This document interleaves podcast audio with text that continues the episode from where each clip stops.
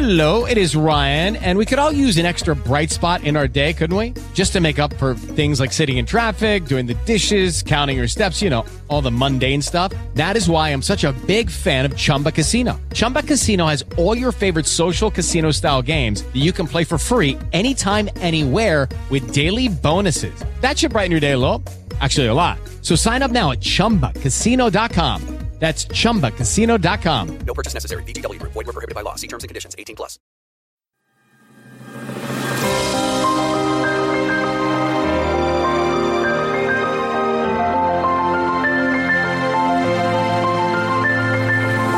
Noosfera, el podcast de ciencia de la razón.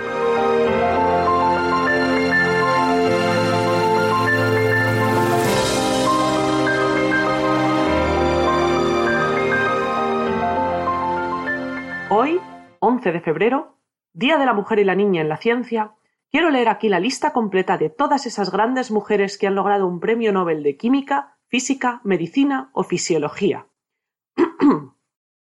Marie Curie, Irene Joliot Curie, Gertie Teresa Cori, María Gopperth-Meyer, Dorothy Crawford Hodgkin, Rosalind Sassmaniello, Barbara McClintock, Rita Levi Montalcini, Gertrude B. Elion, Christine Naslein Bolhard, Linda B. Bach, Françoise Barré-Sinoussi, Elizabeth Blackburn, Carol W. Graver, Ada E. Jonas, Maybrit Moser, Tu Yu Yu, Donna Strickland, Frances Arnold, Andrea Goetz, Emmanuel Carpentier, Jennifer Duotna.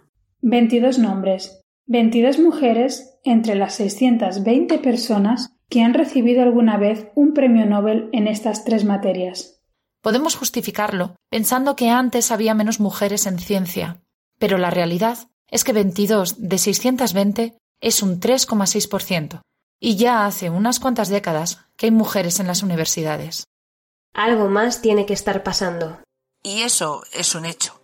Mi nombre no es Ignacio Crespo, y esto sigue siendo Noosfera, el podcast de ciencia de la razón.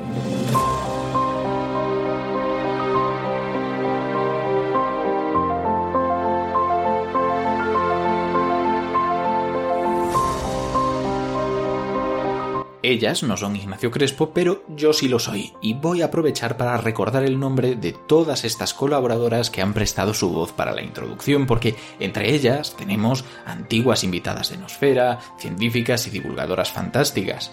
Así que rápidamente, muchísimas gracias a Ana Salvador, Anabel Forte, Conchilillo, Elena Pinilla, Elena Torró, Gema Raval, Isabel Cordero, Laura Hermosa, Marga Sánchez Romero, Mariam Tórtola, Marian Martínez, Marina Alonso, Nerea Luis, Nieves González, Patricia Contreras, Sandra Medrano y Sandra Ortonoves. Pero, pero sobre todo, muchas gracias a la invitada que tenemos hoy aquí, porque para hablar de un tema como este tenemos que conseguir a alguien con pozo y qué mejor caso que el de Marta Macho Stadler. Marta es matemática especializada en topología, doctora en matemáticas por la Universidad de Claude Bernard de Lyon y profesora de la Universidad del País Vasco. También es responsable de las secciones de literatura y matemáticas y Teatro y Matemáticas del portal Divulgamat de la Real Sociedad Matemática Española. Asimismo, y esto es un poco de lo que vamos a hablar hoy, también es editora del blog Mujeres con Ciencia de la Cátedra de Cultura Científica de la Universidad del País Vasco y en 2015 recibió el Premio de Igualdad de la Universidad de Alicante y una de las medallas de la Real Sociedad Matemática Española. En 2016 se le concedió el premio Emma Cunde y en 2019 el nombramiento de Ilustre de Bilbao por su labor como divulgadora científica y por visibilizar el papel de las mujeres en la ciencia. Muchísimas gracias por estar con nosotros, Marta. A ti, a ti por, por darme la oportunidad de, de hablar de, de, este tema que yo creo que es tan importante y, y, bueno, del que hay que hablar mucho, mm. no solamente el 11 de febrero, sino todos los días del año, pero, pero es cierto que, tener una fecha para que todo el mundo se acuerde de hablar de ello está muy bien. Exacto. Es como para el tic de decir, al menos no te olvides una vez al año. Aquí siempre intentamos que cuando sale el tema, aunque sea de forma tangencial, se comente, se profundice, pero en unas fechas como estas, pues venía bien recordarlo de forma absolutamente explícita. Porque aquí ocurre una cosa interesante. Yo siempre lo comento. Hay que intentar entender que la ciencia y hablar de ciencia no tiene por qué tener una finalidad clara, ¿no? Es bonita en sí misma, está muy bien comentarla y compartirla, pero a veces tiene esa finalidad, ¿no? Y esto no solo es interesante, sino que es necesario hablar de ello. Efectivamente. Así que hablar de ciencia, hablar de mujeres, hablar de divulgación, yo creo que es muy importante y, y sobre todo destacar los problemas que tenemos las mujeres en la ciencia, eh, yo creo que es esencial. Así que, de verdad, doblemente Desde agradecida. no, gracias a ti. Y si no te importa, te voy a preguntar, porque claro, uno mira tu currículum y tú eres matemática, tú eres experta en topología, hiciste el doctorado, pero has acabado divulgando de, de, este aspecto, que no es que sea independiente de la matemática, al final va junto con la ciencia, pero me interesaría saber qué es lo que te motivó a estudiar primero matemáticas, luego especializarte en topología y aparte divulgar sobre estos temas. Bueno, la, la llegada a las matemáticas yo creo que es, es, algo bastante común a todas las personas que estudiamos matemáticas. Claro. Es que te gustan, te gustan y, y, y te, se te dan bien. Eh, no conozco a nadie que haya empezado a estudiar matemáticas que no las viera como un juego, como un juego apasionante durante, durante el bachiller.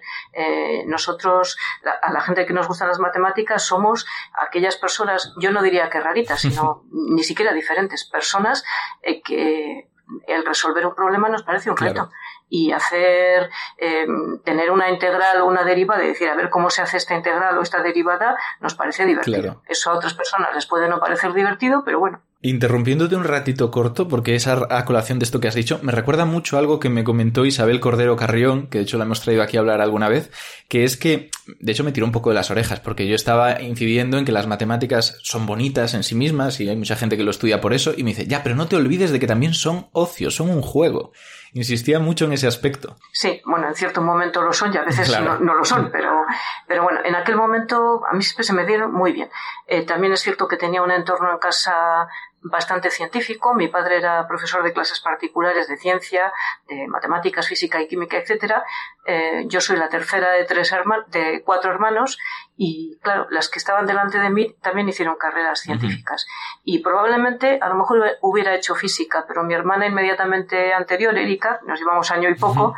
estaba estudiando física y bueno, igual por eso me decidí por las matemáticas, pero creo que no me equivoqué, porque me gustan más las matemáticas que la física. Claro.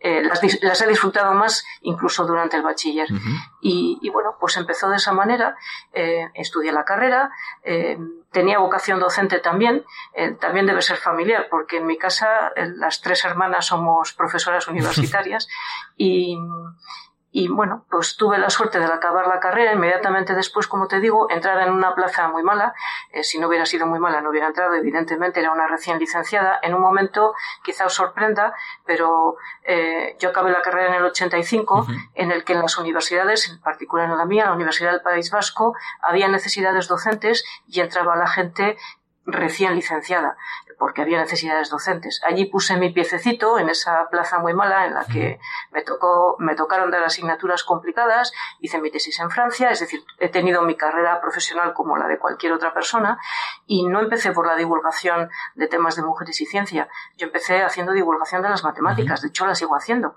y, y me gusta mucho, me, me, parece también muy divertida. Por esa necesidad además de, de, romper un poco con ese estereotipo, otro, de que las matemáticas son horribles, eh, es para gente rara y no sirven para nada, ¿no? Eh, no es que a mí me guste defender el que las matemáticas son importantes porque sirvan para algo, porque eso de ¿para qué sirve esto? es la pregunta odiosa que en particular a mí misma me resulta a veces difícil de contestar porque lo que hago yo, eh, porque lo sigo haciendo, es matemática teórica. Uh -huh. Entonces, lo que yo hago seguramente, bueno, dentro de, de mis limitaciones, eh, no sirve inmediatamente para nada. Pero uh -huh. la ciencia básica es esencial y sin la ciencia básica no habría aplicaciones de la ciencia, ¿no? Y como te digo, empecé con la divulgación de las matemáticas y, bueno, en mi trayectoria yo llevo 35 y pico años en la universidad, eh, bueno, pues eh, mientras va avanzando tu carrera te vas dando cuenta de los múltiples sesgos, de los estereotipos, eh, en este caso me refiero de género, Claro. de las desigualdades, etcétera, y bueno, empecé a entrar en comisiones de la, la Comisión de Mujeres y Matemáticas de la Real Sociedad Matemática Española, la Comisión de, de Igualdad de mi facultad. En esto he sido muy activa y, bueno, surgió un momento en el que de manera ya más activa el responsable de la Cátedra de Cultura Científica de la Universidad del País Vasco, que es Juan Ignacio Pérez, me habló de la posibilidad de abrir un blog sobre mujeres y ciencia. Si yo pensaba que habría contenidos suficientes para poder eh, empezar con esa iniciativa y en su caso si sería capaz o si yo me responsabilizaría de editarlo. Y le dije que sí y probablemente ese fue un poco el punto de inflexión porque, eh, claro, la dedicación al blog es, es enorme y he aprendido mucho, evidentemente. Eh, sabía de muchas mujeres, sabía bien poco y, y bueno, quizá fuese el, fuese el momento hace casi siete años en el que a lo mejor mi, eh, digamos, mi contribución a, a la divulgación de las mujeres en la ciencia pues ha comenzado a ser un poco más fuerte. Claro, dejas alguna cosa aparte porque el tiempo Claro. es finito y, y aunque yo trabajo muchas horas y lo hago a gusto porque para mí esto no solamente es divulgación científica, me refiero al tema de las mujeres, es activismo. Entonces le dedico el tiempo mm, parte de mi tiempo de trabajo y mucho de mi tiempo de ocio porque, insisto, es activismo y, y bueno, creo que vale la pena y he dejado quizá un poquito más eh, el tema de la investigación porque, insisto, no puedo con todo, Claro. fundamentalmente. Uno al final tiene que, que elegir, ¿no? Que seleccionar. Y este aspecto del activismo es muy determinante. Pues te agradezco la respuesta porque ha sido complicada y sincera. Y vamos a hacer un- una rápida pausa, muy muy breve, para ir a anuncios y enseguida volvemos para hablar un poquito más de este tema y profundizar en él. Así que enseguida nos escuchamos. Estamos de vuelta y voy a poner ya sobre aviso a nuestros oyentes que quienes sean pues reincidentes conocerán que nuestro estilo es preguntar por redes antes del programa a la gente, que nos dejen preguntas, las recogemos, las filtramos y las hacemos aquí. Así que si queréis saberlo para los próximos programas, estad atentos, buscad el asterisco nosfera y ahí pues dejáis vuestras preguntas. Lo que pasa es que ahora mismo, que tengo un montón de preguntas ante mí, me da la sensación de que hace falta otra antes que nadie ha dejado. Más que nada por lo que acabas de comentar, Marta. Comentabas que hace siete años te planteó Iñaco, Juan Ignacio, eh, abrir el blog este, ¿no? El blog. Y te preguntó si habría contenido suficiente. A mí como alguien que ya viene un poco con todo el trabajo que habéis hecho vosotras a la espalda, que ya me lo voy conociendo, me sorprende la pregunta, porque ahora asumimos que hay muchísima historia que contar. O sea, asumimos que hay de sobra tema para llenar el blog, ¿no? Bueno, igual no me lo pregunto exactamente así, ¿eh? Me refiero Claro, que a veces la, la transmisión de las cosas así lo percibí yo. claro. Y de hecho, es cierto que al principio fue muy complicado porque eh, ¿de dónde sacas la información mm, con la que quieres rellenar el blog, no? Eh, no hay muchos sitios de, de donde tirar. Eh, es cierto que había ya algunos textos de personas, mujeres, lo voy a decir así, de mujeres dedicadas a la historia de la ciencia que eh, habían decidido intentar recuperar esas figuras históricas, ¿no? Que habían sido olvidadas, pero es cierto que la percepción mía, incluso hace siete años, podía ser mm, igual no hay tantas mujeres dedicadas a la ciencia, pero es que te pones a hurgar, a hurgar no, yo no soy investigadora en, en historia, por supuesto, sino a preguntar, a preguntar a tus amistades, a tirar del hilo y, y empiezan a surgir de una manera increíble. Y de hecho, cuando Juan Ignacio me preguntó esto, me dijo, ¿hay algún modelo de, de- de blog o de página web que te que podría ir por esta línea y le hablé precisamente del de eh, ahora no me acuerdo cómo se llama el que tienen eh, sobre Ada Byron eh, eh, eh, precisamente el, el de celebrar el día de Ada Byron una vez al año creo que es un blog inglés si no me equivoco en el que bueno eh, hablaban sobre eh, figuras científicas pero claro en inglés. Una cosa que era importante también para el blog era hacerlo en castellano porque se trata de mm, bueno el inglés es un idioma que se utiliza mucho, no es que hubiera tampoco muchos blogs de divulgación científica en inglés eh, dedicados a las mujeres, pero se trata de llegar y llegar en la lengua que entiende el público en general y en este caso eh, dedicado al Estado español, ojo, y a Latinoamérica, que son grandes consumidores y consumidoras de divulgación científica en castellano, pues eh, había que hacerlo en castellano y eso significaba que, bueno, hay muchos contenidos quizás en inglés y, claro, muy sesgados también es cierto, ¿eh? porque una de las cosas que nos han tirado de las orejas, a mí en particular, es que eh, hay muy pocas mujeres o menos mujeres eh, de ciertos países. Pero claro, es que es muy difícil sacar información cuando está escrita en polaco, en checo o sencillamente no hay información sobre ellas, ¿no? Entonces es cierto que hay un sesgo. Incluso en mujeres con ciencia hay un sesgo hacia científicas procedentes de ciertos países, de Estados Unidos seguramente y de Europa no voy a mentir, pero claro, la información de algún, de algún sitio hay que sacarla. Claro, totalmente. Y has puesto el ejemplo del polaco que me parece muy, muy correcto porque la verdad es que es un idioma que se las trae. Y todo esto me lleva también a una, un comentario que leí en una entrevista que os hacían a varias matemáticas hace relativamente poco, porque has comentado que a poco que te pones a rascar encuentras nombres. Realmente, a ver, ha habido mujeres investigando y haciendo ciencia, y en ese artículo comentabas que, en especial en matemáticas, habías encontrado bastantes, porque si no recuerdo mal, decías que como no necesitas tampoco gran instrumentación para ello, era relativamente difícil que le prohibieran a alguien pensar y ponerse a, operar. Claro, ¿cómo te van a prohibir pensar? Te pueden prohibir matricularte en una universidad, te pueden prohibir, como han prohibido a muchas mujeres, eh, ir a, a, las clases, incluso si te dejan matricularte te pueden hacer la vida imposible para que te vayas, pero no te pueden prohibir pensar. Y en matemáticas ha habido muchísimas mujeres, efectivamente, porque en el fondo tú puedes hacer matemáticas en tu esquinita de tu casa, eh, incluso de noche, eh, con una vela, eh, por si acaso te prohíben ¿no? que lo hagas. Pensar no te puede prohibir nadie. Y por eso ha habido muchas mujeres en matemáticas, en astronomía, porque los primeros astrónomos varones tenían sus catalejos en sus casas y bueno, tener mano de obra barata, que puede ser tu mujer, tu hija o cualquier mujer que pasara por allí, es maravilloso, ¿no? Eh, la química también se ha hecho, eh, no lo olvidemos, en, en, las cocinas de muchas mujeres, así que todo aquello que no, bueno, que parecía que lo estaban haciendo ellas a su bola y nadie sabía lo que estaban haciendo, pues haya habido muchas mujeres. Ojo, y en otros muchos sitios donde también lo tenían prohibido, por supuesto.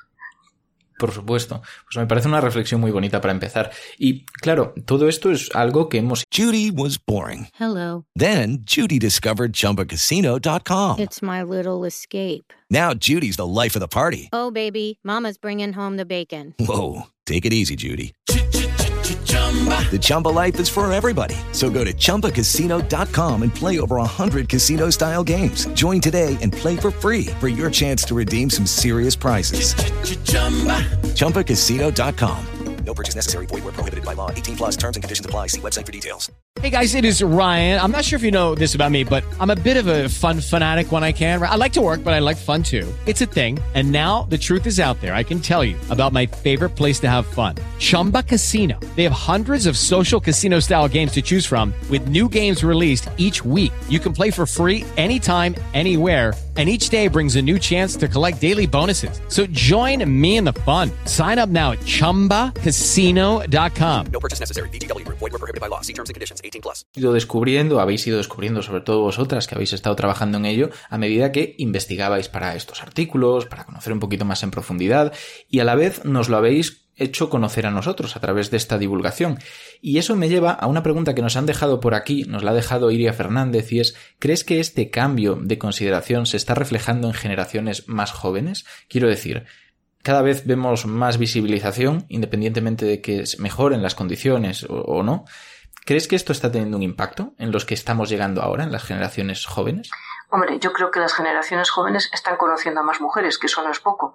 Eh, nosotras muchas veces me preguntan, además de por qué me dediqué a las matemáticas, si me inspiró alguna mujer. No. Además soy honrada, ¿no? Porque no conocía a ninguna mujer, pero yo creo que ahora las conocen.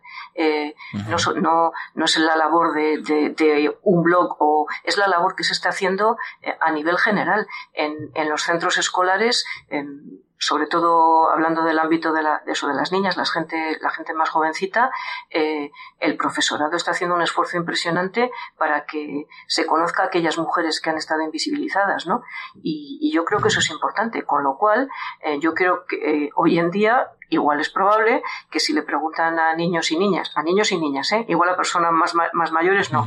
Por nombres de personas que se dedican a la ciencia, a lo mejor conocen a más mujeres que a hombres. Y eso a mí me parece claro. estupendo, porque, bueno, eh, tienen referentes y, y ¿por qué no van a ser femeninos? Ojo, para ellas y para ellos. Yo creo que los niños varones necesitan muchísimo tener referentes femeninos en ciencia y en todo. Uh -huh. Totalmente de acuerdo. Además, de cualquier otra forma nos perdemos a figuras fantásticas como puede ser, y por, no salirnos del campo, Emmy Nether o Sophie Germain o personajes que en la historia han hecho verdaderas maravillas y que bueno, hasta ahora podían estar más o menos invisibilizados. Yo cuando comentáis estas cosas pienso mucho en aquel titular que hubo cuando ganó el premio Nobel Maria Goppet-Meyer y pusieron aquello de ama de casa gana el premio Nobel. Me gustaría decir que ahora es impensable ver un titular así, pero realmente sigue habiendo cosas cuestionables, ¿no? Eh, no es impensable porque siguen saliendo esos titulares. Bueno, equivalente, uh -huh. lo del ama de casa ya no lo ponen, pero eh, recuerdo hace poco un titular de una noticia de eh, tres científicas italianas que habían contribuido a algún avance del coronavirus y en vez de llamarlas por su nombre y apellido, eh, estoy inventando eh, los nombres, ponía Conchita, eh, Lucía y no sé quién, eh, han descubierto, y tú dices, pero bueno, esto, si hubieran sido varones, no hubieran puesto Pepe, Juan y Rodrigo han descubierto eh, una, yo qué sé, una vacuna o no sé qué sobre este tema. Eh, fin, los titulares son vergonzosos y titulares eh, sencillamente sin dar el nombre, dos científicas Premio Nobel, los últimos premios Nobel. Dos científicas uh -huh. ganan el premio Nobel por su edición del CRISP. Perdona, esas señoras tienen nombre. Si hubieran sido varones, estoy Exacto. segura que no lo hubieran puesto. Eh, bueno, es cierto que lo del ama de casa ya no lo ponen a lo mejor, eh, no sé, que yo sepa, pero bueno, es equivalente, es equivalente matizado porque ahora, eh, bueno, es que no pueden poner, supongo que en un periódico, en un medio, si ponen ama de casa gana un premio, habrá alguien que se lo corrija, espero, espero. Si lo veo yo y es de mi sección, ya digo que lo corrijo, eso que no te quepa duda. Y claro, eh, esto que estás comentando eh, me, me hace, o sea, sobre todo, antes que nada, Estamos dejando de lado las preguntas, pero porque me parece muy interesante todo esto que estamos comentando.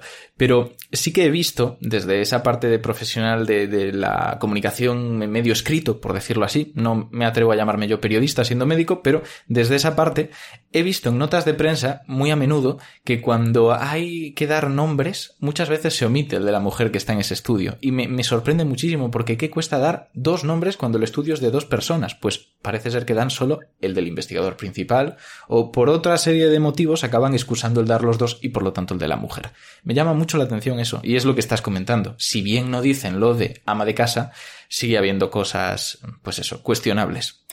Y hay otra pregunta aquí que nos deja Ángel que yo creo que ya lleva esto un poco más al mundo de los datos, de hablar de porcentajes, que al final es una forma de objetivar las cosas pues muy relevante, sobre todo en ciencia. Pregunta lo siguiente. ¿Cambian mucho los porcentajes de mujer a hombre en la carrera, máster, doctorado, profesorado, catedráticos? Y añade, y si es así, ¿por qué? Yo no sé si los oyentes lo están imaginando, pero es verdad que se han hecho muy populares últimamente estos gráficos de tijera, ¿no? Que se llaman, donde ves cómo se acaba cruzando y, aunque al principio pueden entrar más o menos 50% en algunas carreras, luego esto va quedándose totalmente desequilibrado.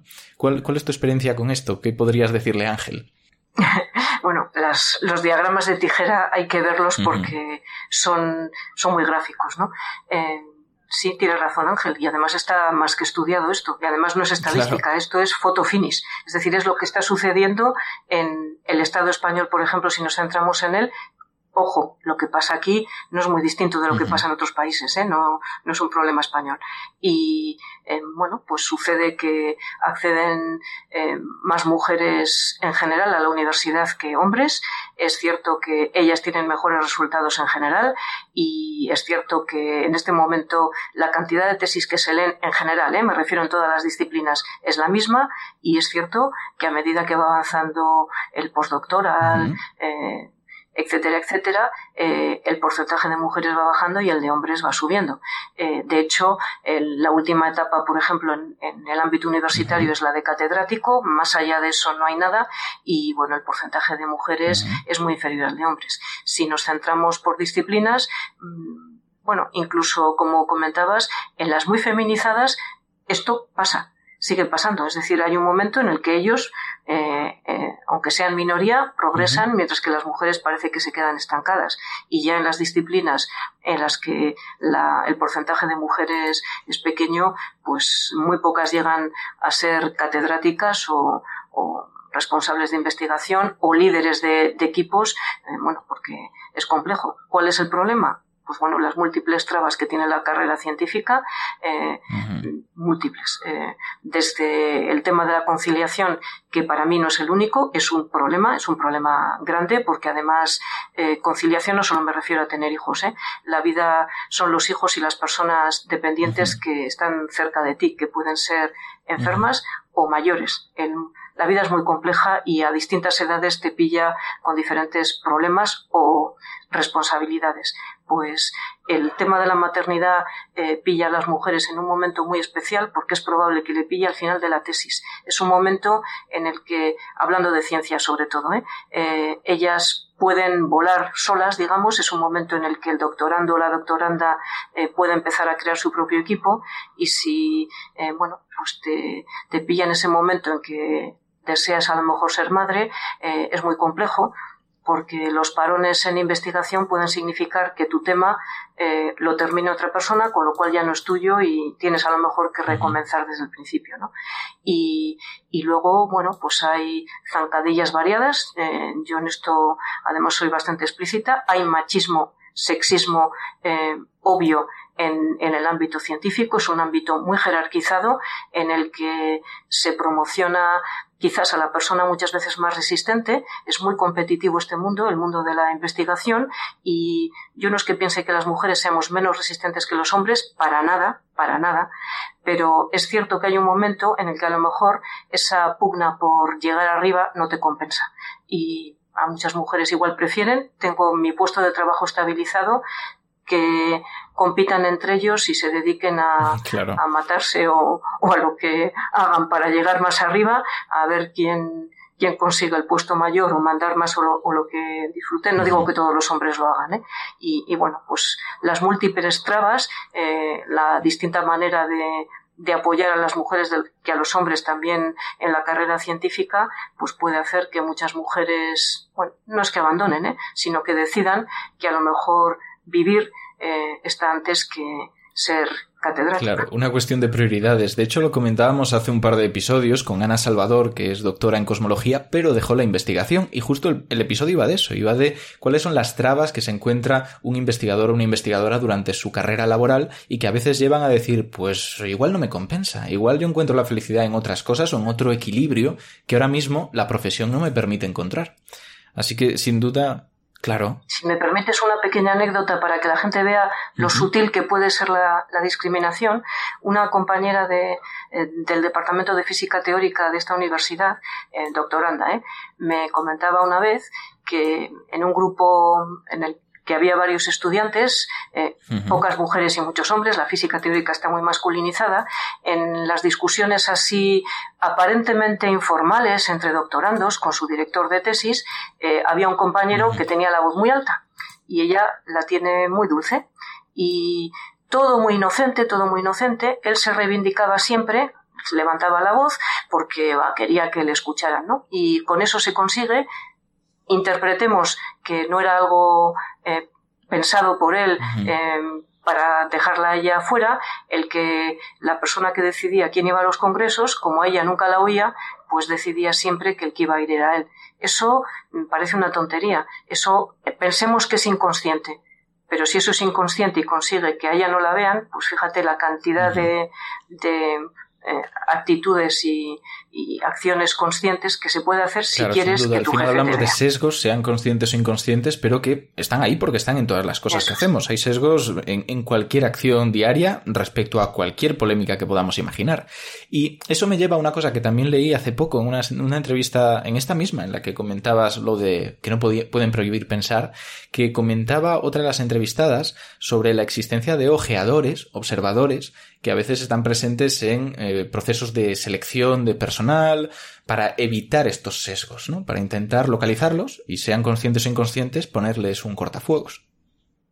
Sí, efectivamente, esto y además parece que funciona, ¿eh? pero aunque funciona, parece que hay que recordarles continuamente a esas comisiones que hay alguien vigilándolos. Claro. Hay un famosísimo estudio, el de el famoso mm, síndrome, no, no se llama síndrome, el, el caso de Jennifer y John, en el que eh, se estudia cómo evalúan eh, profesores y profesoras universitarias, investigadores e investigadoras, un currículum de una persona eh, exactamente el mismo, eh, si se llama Jennifer o se llama John. Ujú.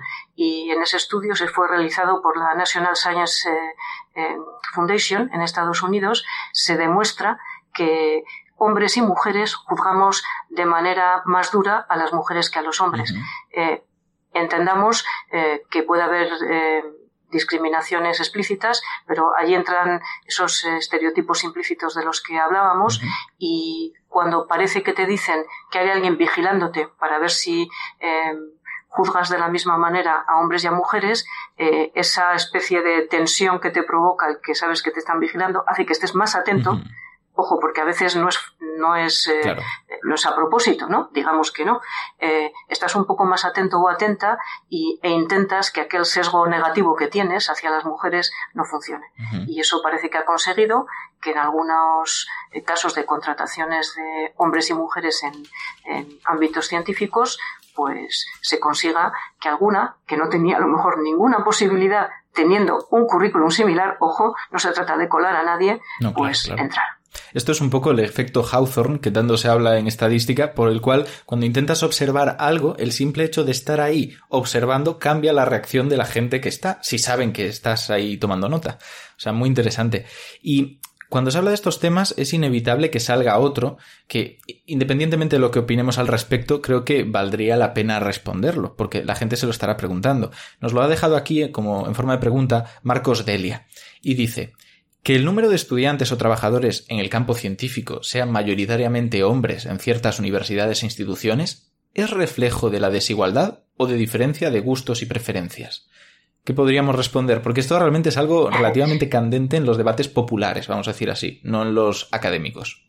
Sí, de hecho hay mucha gente que eh, a veces nos increpa diciendo, pero ya dejar este tema, ¿no? De, de que haya más mujeres o intentar, mm, bueno, yo no es lo, lo que eh, no estoy tanto por esa labor, pero es cierto que hay muchas gente, personas que están por la labor de intentar eh, propiciar vocaciones científicas entre las niñas, ¿no? Eh, y te dicen, pero dejarlas, ellas eligen lo que quieren. Perdona. Eh, yo siempre digo que eso es un espejismo, ¿no? El espejismo de la libertad de elección. Ojo, tanto por parte de los hombres como de la- por parte de las mujeres. Cuando una niña o un niño eligen qué quieren estudiar, seguramente han estado tan influenciados por todo el entorno que les rodea que, bueno, no se sabe muy bien al final si es un gusto o es que me han empujado o me han dirigido hacia aquí, ¿no?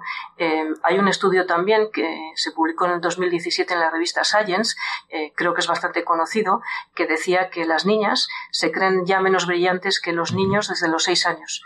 Eh, ellas piensan que, que son menos brillantes. Ellas ya tienen asumido que ellas son trabajadoras, tienen otro tipo de virtudes, digamos, mientras que ellos son los genios, ¿no? Y ellos tienen capacidades especiales mejores que ellas. ¿Esto por qué tiene una, eh, una componente especial en ciencia? Porque la creencia popular también es que la ciencia es una actividad para genios, ¿no? Mucha gente piensa que, bueno, es que los científicos son buah, maravillosos, ¿no?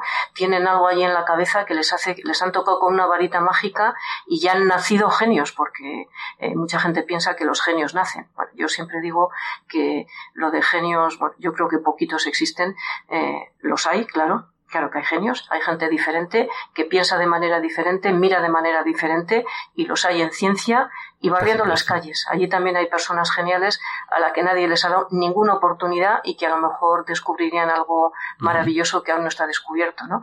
Pero que el porcentaje, el 99,99% de la gente que se dedica a hacer ciencia es gente normalita a la que le gusta lo que está haciendo y, y bueno, pues se esfuerza para, para hacer aquella disciplina o para desarrollar que le gusta. Si esa percepción fuera así, si todos y todas entendiéramos que la ciencia es una actividad humana como otra cualquiera, eh, seguramente esos sesgos que actúan en las niñas, esos sesgos de pensar que como no son brillantes, a lo mejor no se dedican a una carrera científica, mejor a una más fácil, ¿no? Como la que le dicen muchas veces en plan paternalista, protector sus familias y su profesorado, pues seguramente habría más niñas que se atreverían a hacer. Judy was boring. Hello. Then Judy discovered ChumbaCasino.com. It's my little escape. Now Judy's the life of the party. Oh, baby, Mama's bringing home the bacon. Whoa, take it easy, Judy. The Chumba life is for everybody. So go to ChumbaCasino.com and play over 100 casino style games. Join today and play for free for your chance to redeem some serious prizes. ChumbaCasino.com. No purchase necessary. Void where prohibited by law. 18 plus terms and conditions apply. See website for details. Hello, it is Ryan, and we could all use an extra bright spot in our day, couldn't we? Just to make up for things like sitting in traffic, doing the dishes, counting your steps, you know, all the mundane stuff. That is why I'm such a big fan of Chumba Casino. Chumba Casino has all your favorite social casino style games that you can play for free anytime, anywhere with daily bonuses. That should brighten your day a little. Actually, a lot. So sign up now at chumbacasino.com. That's chumbacasino.com. No purchase necessary. VGW Group. Void were prohibited by law. See terms and conditions. 18 plus. carreras de esas que se piensan que están dedicadas a sus compañeros, Ujú. que son los que son brillantes, ¿no? Eh, así que la respuesta, No, no, perdona porque así. me enrolle, pero es que es un tema que me parece apasionante. Este es un y- programa- Y bueno, que, que hay Claro. que comentarlo con cuidado. Mm. Eh, es cultural. El, Mm. el problema, en mi opinión, es social, es cultural en un porcentaje muy grande.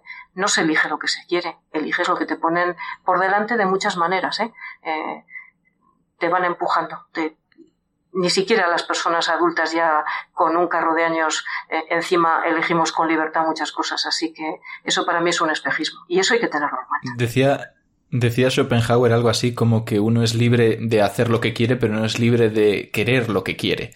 Y eso es un poco el resumen, podríamos decir. Y respecto a enrollarte, no te preocupes porque justo es la idea de este podcast. Queremos dar un espacio de una hora en un medio generalista para que habléis de lo vuestro, que es de lo que sabéis y de lo que queremos escucharos. O sea, eso perfecto. Y me has dado pie Muy bien. Pues de hecho, perdona, perdona, ya que me dejas, eh, precisamente eso que comentas de que solamente el ser conscientes de que no elegimos lo li- por- con libertad puede hacer que muchas familias, muchos eh, de personas orientadoras en los colegios, eh, parte del profesorado, se dé cuenta de que a lo mejor en algunas de las cosas que hace está empujando a las unas a hacer ciertas carreras Claro. y a los otros a hacer ciertas.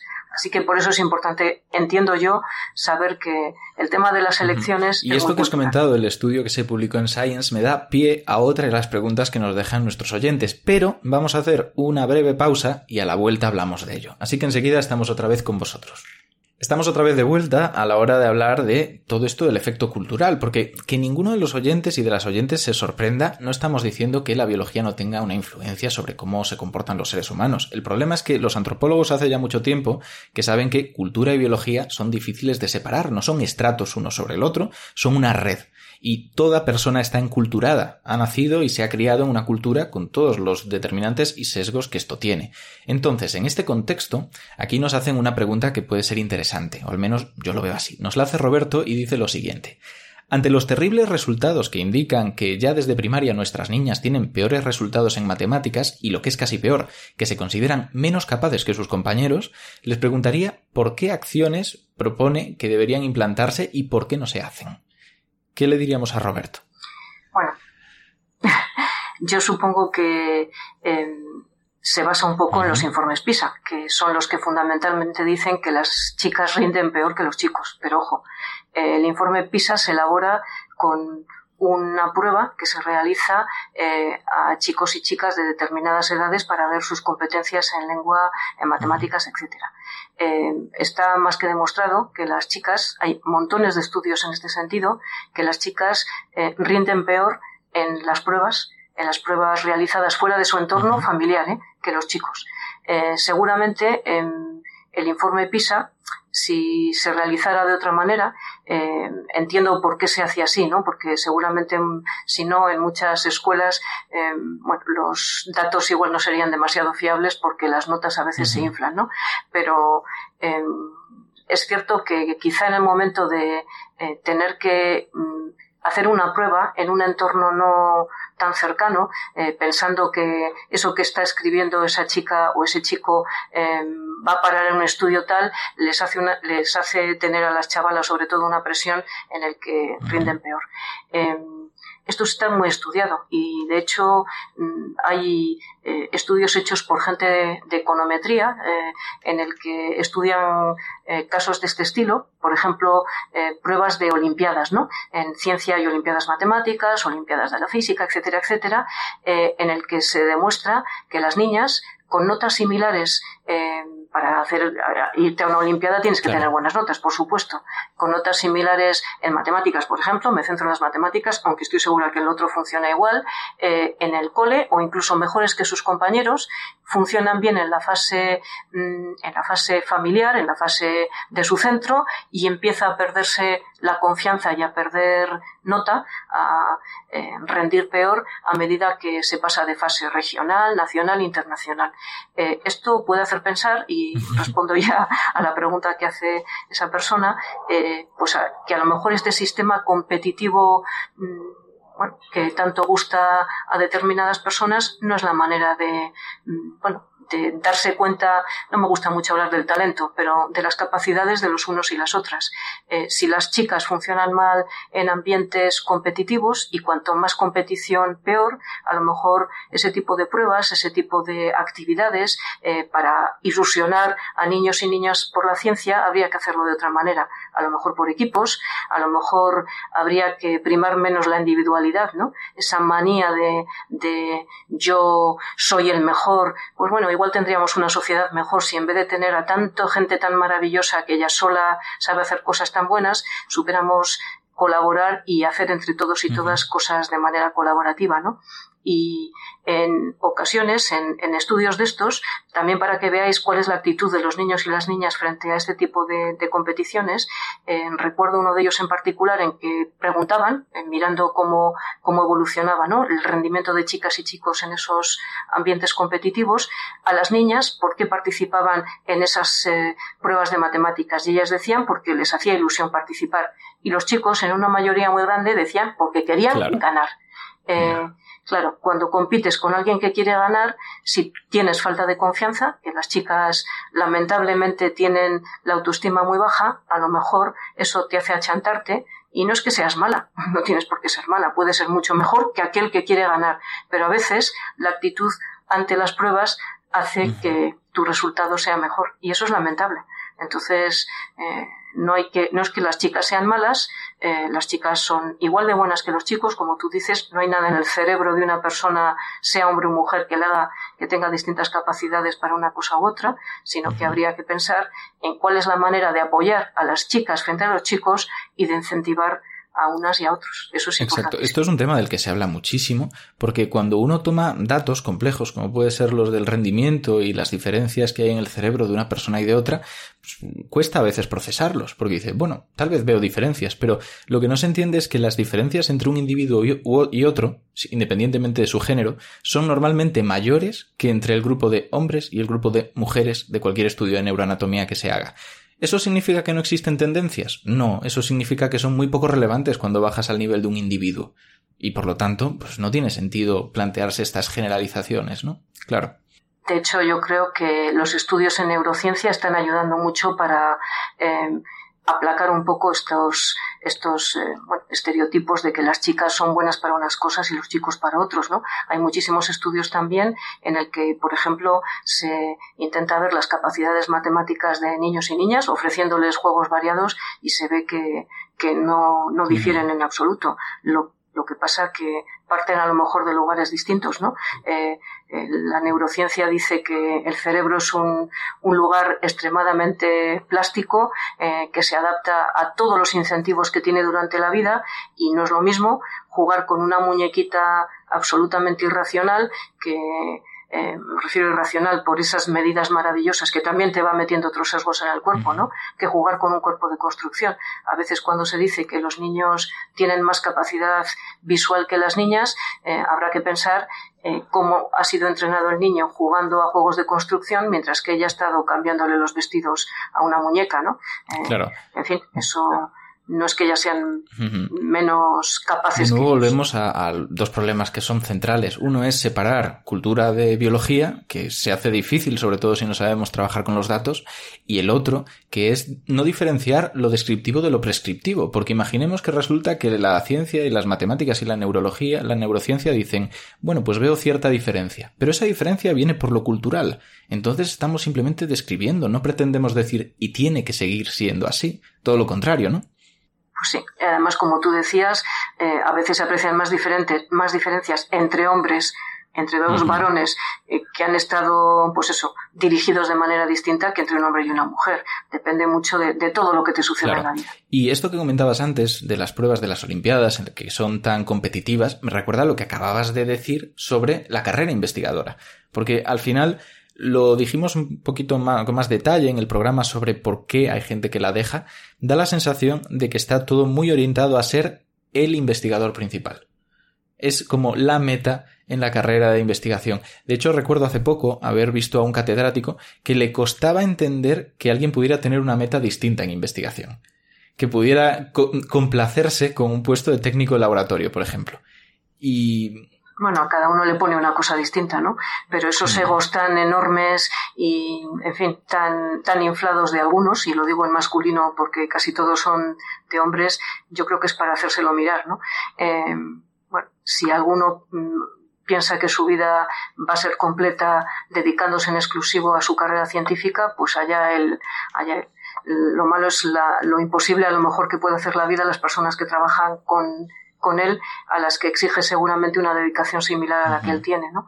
Eh, bueno, pues eh, ojalá eh, empecemos a desterrar estas cosas. Eh, creo que cada vez más eh, eh, nos damos cuenta que para avanzar en ciencia los equipos tienen que ser más di- multidisciplinares, con lo cual entiendo que esa figura del líder que manda y ordena y todos los demás están adorándole y, en fin, obedeciéndole, que a veces, vamos, parece que obedecen a pies juntillas, pues a lo mejor se disipa un poco porque no hay un líder absoluto, sino Claro. especialistas en diferentes materias a las que hay que valorar y, y creer, vamos, creer, eh, aceptar las aportaciones que haga cada, cada una de ellas. Es curioso pensar cómo algunos cambios estructurales de cómo se organiza la investigación, como este que estamos diciendo, que haya el investigador principal claramente sobre el resto, no solamente podrían contribuir a mejorar la situación laboral en general de la investigación en España, como comentamos en el otro programa, sino que podrían llegar a tener un impacto en esa igualdad de representación entre mujeres y hombres estudiando, ¿no? Porque si se vuelve menos competitivo, tal vez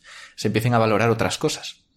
Pues sí, eh, de hecho, en un ambiente menos competitivo seguramente más mujeres estarían eh, más tranquilas y muchísimos hombres, estoy segura, no creo yo que todos los hombres les encante eh, estar todos los días con el fusil cargado para ver si consiguen que no les pisen, pero también es cierto que estos equipos multidisciplinares cada vez más valorados en ciencia hacen que sea valorable no solamente las disciplinas de cada persona, sino la diversidad de miradas. ¿no? Claro. Y en la diversidad de miradas en particular está la mirada femenina.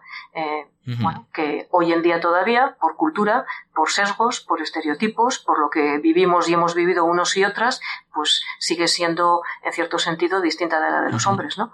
Y en ciencia las miradas distintas son esenciales, porque los cambios, los descubrimientos, eh, los momentos ajá vienen de personas que miran para un lado mm, distinto al que está mirando todo el equipo. Así que la diversidad es esencial. Totalmente.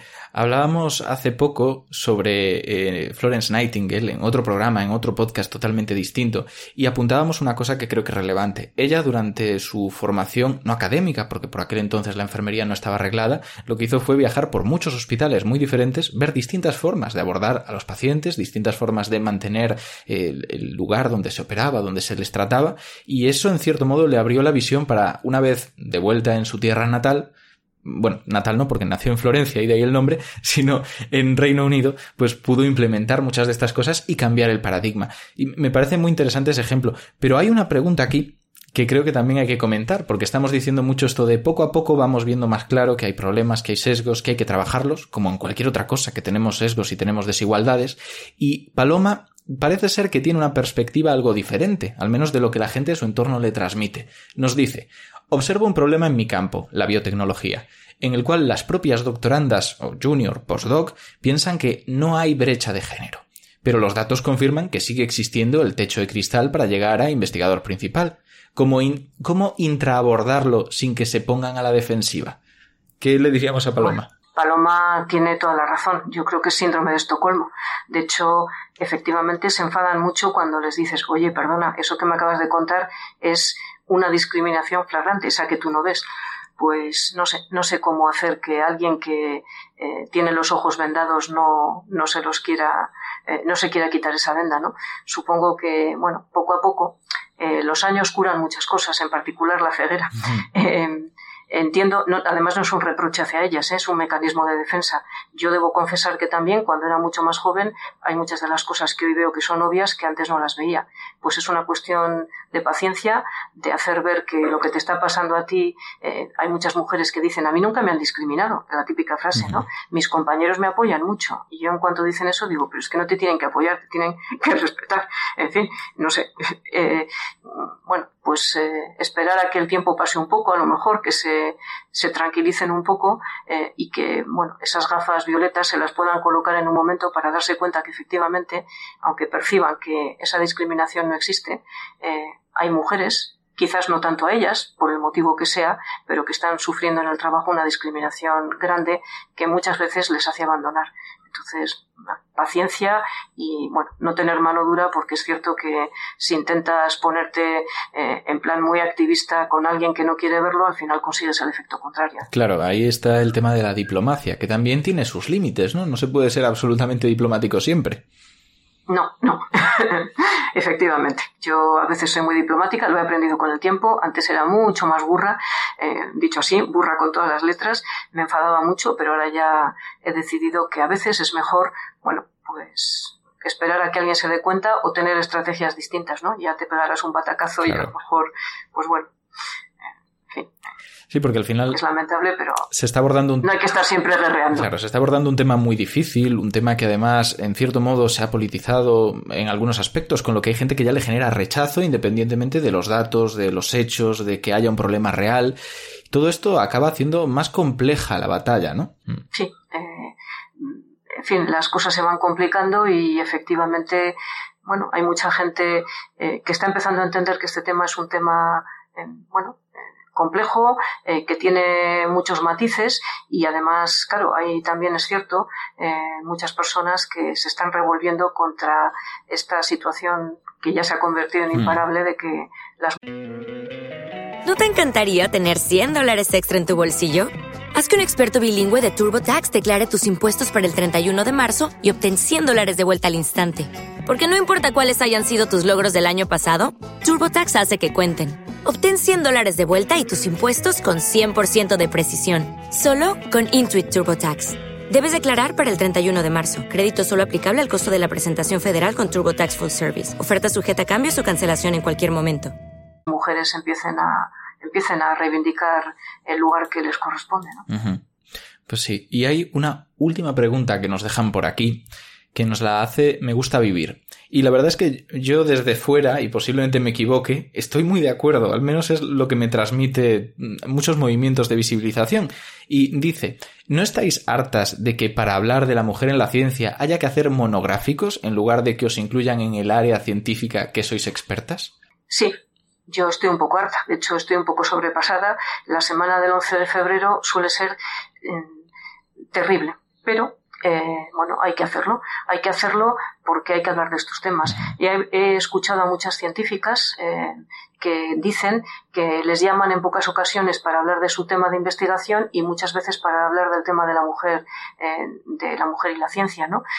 Bueno, eh, hay muchas actividades ahora también que y iniciativas que están a favor de que no haya paneles de hombres en los congresos exclusivamente, eso eh, hay que reivindicarlo, pero sí, eh, un poquito hartas, sí, pero es cierto que si nosotras no hablamos del tema, Claro. seguramente nadie lo habla, entonces, eh, pues hay que hablar, hay que Claro. hablar. Pero tiene razón que a veces es un poco cansino, pero, pero bueno, es un tema, eh, queda mucho, mucho, mucho por hacer y hay que hablar mucho de ello y ojalá eh, haya muchos hombres que se unan a esta reivindicación. Estoy segura que, que hay muchos que, que están a favor de que haya más mujeres en su ámbito científico, pero que sean más proactivos, por favor, y que no estén ahí esperando a que sean ellas las que defiendan defiendan el terreno. Claro, porque sí que es verdad que muchas veces la gente espera esta semana y en esta semana todo el mundo está muy comprometido con la causa. Pero luego, ¿qué pasa durante el resto del año?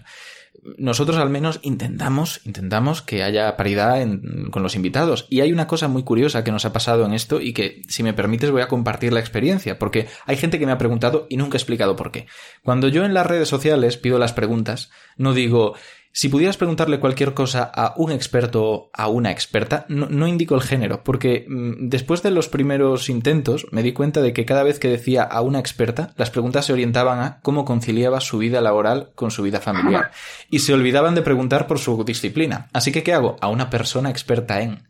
Eso está muy bien, sí, eso es una manera de que sea neutro. Pero, pero por eso, porque aunque no lo pensemos, al final nos encontramos esos sesgos de frente, de golpe. Pero si preguntas por un experto en masculino, que mi opinión es masculino, no es neutro, mucha gente pensará en un hombre. Claro. Ese creo es el que tema. el- la fórmula de persona experta será un poco farragosa, pero es una fórmula en la que la persona interpelada a priori no tiene por qué pensar en el sexo de esa persona experta. Claro. Y luego está este otro tema que no sé qué opinarás, que tal vez interpreto yo por ahí la pregunta de me gusta viajar, y es que si bien se centra todo en esta semana por parte de muchos colectivos y dices, ¿qué, qué ocurre el resto del año? No se les da voz. También pasa otra cosa, que es que muchas de las actividades que se hacen esta semana tal vez no son tanto de dar datos, de explicar los problemas que existen, sino de coger a una serie de figuras de la historia, que también hay que visibilizarlas, y ponerlas ahí en lo alto. Pero de nuevo me da la sensación de que estamos hablando de lo excepcional, ¿no? Del científico genio, la científica genia, que tuvo que superar muchísimos problemas, pero que en cierto modo destacó porque era absolutamente brillante. Cuando hay muchos otros casos intermedios que representan más el problema actual. No sé cómo lo ves tú. Sí, no, estoy completamente de acuerdo. Eh, el 11 de febrero, mm, bueno, yo participo en muchas actividades, pero muchas veces lo critico, precisamente porque, por lo que comentas, eh, el tema de la igualdad de género, de género en ciencia y en cualquier otro ámbito es labor de cada día del año todos los días del año, eh, no de un día puntual. Es cierto que esto es un boom y tiene la ventaja de que, vamos, tienes que vivir en otra galaxia para no enterarte que es el Día de la Mujer y la Niña en la Ciencia, pero tiene el problema, en mi opinión, de que hay voces eh, poco, no sé cómo decirlo para no ofender a nadie, hay, hay gente que tiene un discurso eh, un poco mal planteado y que transmite mensajes que yo creo que son confusos y además eh, bueno, falsos. Eh, nadie puede quedarse sin hacer una iniciativa el día del 11 de febrero y yo además conozco cómo los hacen muchas personas, de aquella manera me planto con una actividad porque si no quedo mal, ¿no? Eh, y eso no es bueno. Eh, hay mucho ruido y mucho ruido con mensajes yo creo que mal enviados. Y el tema que comentas de esas científicas sacrificadas, que parece que, bueno, eran tan listas, tan listas, tan listas, pero eran, eran tres, ¿no? Eh, eh, y lo consiguieron porque eran esforzadas, listas, bueno, lo tenían todo. Esas heroínas, entre comillas, eh, nombradas por algunas personas, yo creo que es un mal modelo, porque el modelo correcto para mí es eh, el que he comentado al principio. Para mí, las personas que nos dedicamos a la ciencia somos normalitos y normalitas, todos y todas, y ese, ese mal concepto de héroe y heroína, al que a mí me parece, no me gusta nada, eh, me parece un poco, bueno, eh, que confunde, ¿no? que Ah. eh, contribuye a hacer más ruido y de hecho no son los referentes mejores para, bueno, para niños, para niñas y para personas, ¿no? Porque si tú pones un referente de una persona absolutamente pionera, eh, una heroína, un- una persona rompedora, súper inteligente, al final sigues pensando, bueno, pues fíjate qué buena era esa, pero bueno, yo no soy de su nivel, ¿no? Entonces yo me pliego hacia adentro y me voy a dedicar a hacer algo más fácil, ¿no? Yo creo Claro. que hay que transmitir el mensaje que nos han abierto camino, nunca hay que dejar de agradecer a aquellas mujeres que nos han abierto camino, pero ojo, el día a día eh, se construye con personas que trabajan mucho, mucho, mucho, eh, a las que les gusta su profesión, la realizan con pasión, pero son personas corrientes y molientes como la vecina que tienes en la puerta de enfrente. Sin duda, y que aquellos valores aristocráticos propios de la literatura de Homero hace mucho tiempo que quedaron atrás, que se dejaron incluso atrás con aquel intelectualismo moral de Sócrates y compañía, y que intentamos tender a, éticas y valores muchísimo más generales y democráticos. Aparte de esto, Voy a hacerte ahora una pregunta que es un poco más compleja, porque vamos a empezar con una sección que hemos em, in- instaurado este, este año, en esta nueva temporada de Nosfera, que es Vámonos de jerga. En lugar de preguntarte algo concreto, te voy a pedir que durante un minuto te esparzas lo que quieras con tecnicismos, con todas las barbaridades científicas que te apetezcan para hablarnos de un tema de tu especialidad. En este caso, pues tal vez el tema de la mujer en la ciencia no se preste del todo a este minuto, pero mm, sabiendo que tú has estudiado topología, que aparte de ser maravillosa, es eh, muy alejada de lo que los mortales podemos entender, creo que es perfecta para esto, ¿no? Los mortales podréis entender la topología perfectamente si os la cuentan bien. Pero sí, bueno, pero si nos dicen algo más que aquello del donut y la taza, ¿no? Sí, te voy a dar la definición de espacio topológico por lo que empiezo yo Perfecto. un Pues día te- cualquiera de clase. Perfecto, pues entonces te digo cuándo empezar y tienes un minuto, si te parece. Vale, pues empezamos ya. Dado un conjunto X, una topología es un subconjunto de partes de X que cumple las siguientes condiciones. La primera es que el vacío y el total son elementos de la topología. Dados dos elementos de la topología, su intersección sigue siendo un elemento de ella. Y la unión arbitraria de elementos en la topología es un elemento de la topología. A los conjuntos que pertenecen a esa familia se les llama abiertos. Y el par formado por X tau se llama espacio topológico. En el curso que yo enseño en eh, segundo de carrera de aquí, de la Universidad del País Vasco, eh, les hablo de espacios topológicos. Esta es la primera definición que ven. Y luego pues seguimos hablando de conjuntos cerrados, de aplicaciones continuas, de homeomorfismos, de propiedades topológicas, de espacios compactos, de espacios conexos, eh, de axiomas de separación, de cómo se separan puntos de puntos por abiertos, puntos de cerrados con abiertos eh, y Ya. un montón de cosas más. A mí, me parece preciosa la topología desde fuera. Siempre me ha costado mucho entenderla desde la perspectiva divulgativa, por supuesto, porque me da la sensación de que se sobresimplifica. Y creo que no hay mejor ejemplo de cuánto se sobresimplifica que haber escuchado este minuto, porque aunque más o menos se seguía lo que decías, nos damos cuenta de cuántos términos hay. Y los términos están ahí por algo, están ahí porque describen cosas muy concretas que en nuestro lenguaje popular no solemos emplear ni pensar en ellas. Así que, oye, pues qué maravilla. Muchas gracias. ojo, esto es lo que cuento en clase, pero si Ya, yo tuviera que contar lo que es la topología de manera divulgativa, también lo sabría hacer, ¿eh? Sin Sí, ningún sí. tecnicismo. Lo asumo, lo asumo. De hecho, esa, esa es la gracia. Aquí no solamente traemos a gente que en su campo es, es buena y lo ha demostrado y tiene un currículum que la No avala, digo sino porque yo sea buena, digo, una persona que conozca bien su materia tiene que Debería ser capaz de contar lo que es sin tecnicismos. Sin duda, sin duda.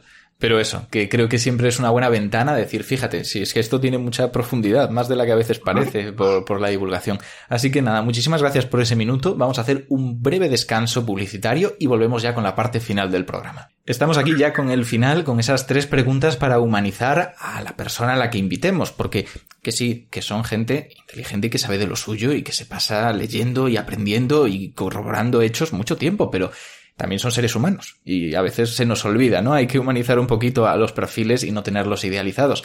Y en este caso, bueno, como todos los demás, tengo tres preguntas que me gustaría hacerte, Marta. Tres preguntas muy normalitas, nada del otro mundo. La primera es, si pudieras, bueno, que puedes, porque te lo pregunto aquí, recomendar un libro a nuestros oyentes y nuestras oyentes, ¿qué les recomendarías? Bueno, yo creo que los libros dependen del momento.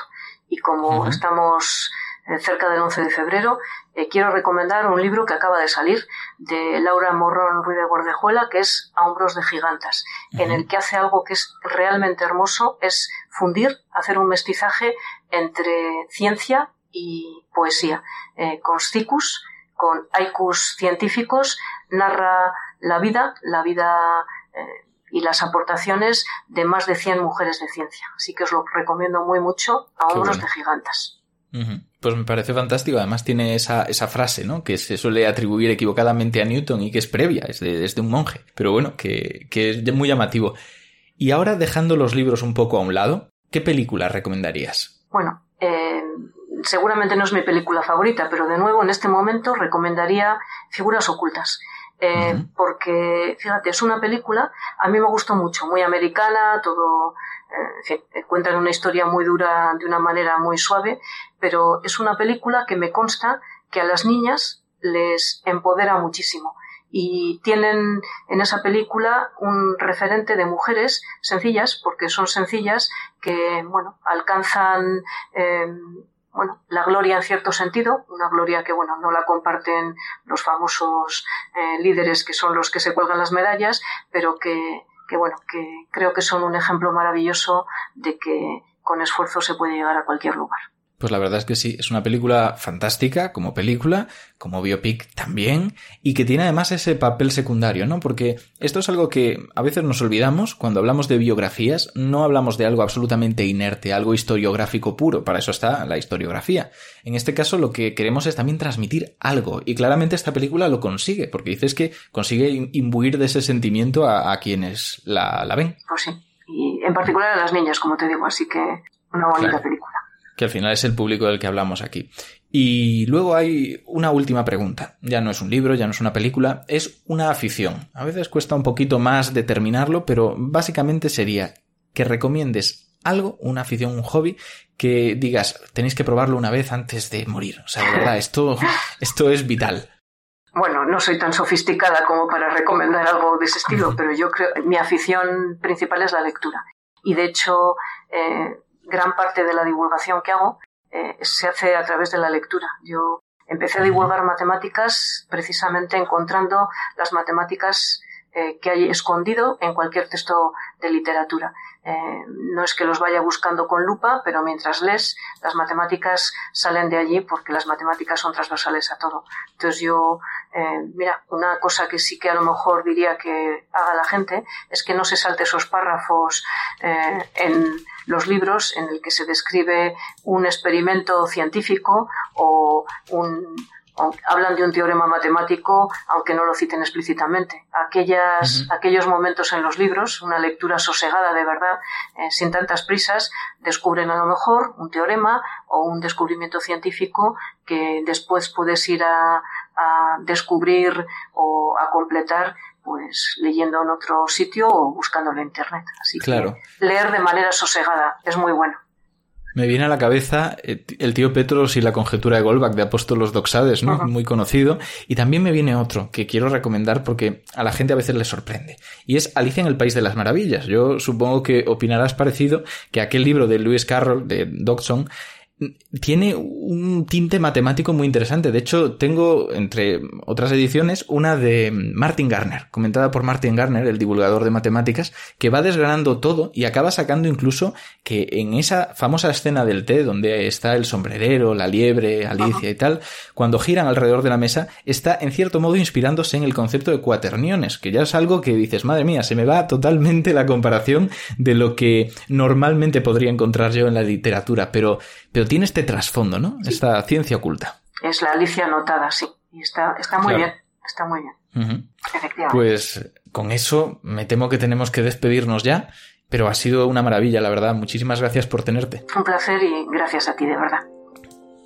Pues eh, dicho eso, ahora lo que tengo es que despedir un poco este programa, como suelo hacer. Lo que pasa es que se han dicho cosas tan interesantes que me quedo con ganas de hablar más y lo más importante, no sé qué puedo aportar, pero posiblemente lo que puedo aportar en este caso es recordar esa reflexión. El 11 de febrero no es un día exclusivo, lo es porque se le ha puesto ese nombre y porque es en cierto modo una obligación para muchas, muchas eh, academias o muchas instituciones hacer alguna actividad. Pero en realidad está recordándonos que hay un problema sistematizado durante el resto del año, un problema que no podemos taparnos los ojos durante 364 días al año y luego de repente destapárnoslos con sorpresa. Es algo que hay que ir trabajando, es algo que hay que ir normalizando, que tenemos que ir también criticando de forma personal, haciendo autocrítica de lo que podemos estar haciendo mal. Y tal vez eso sea lo que nos tenemos que llevar hoy. No tanto las conclusiones, que también, sino esa autocrítica necesaria. Ese saber que sesgos hay en todos los sitios y que nosotros, enculturados que somos, no somos la excepción. Así que muchísimas gracias por escucharnos y nos vemos en el siguiente programa.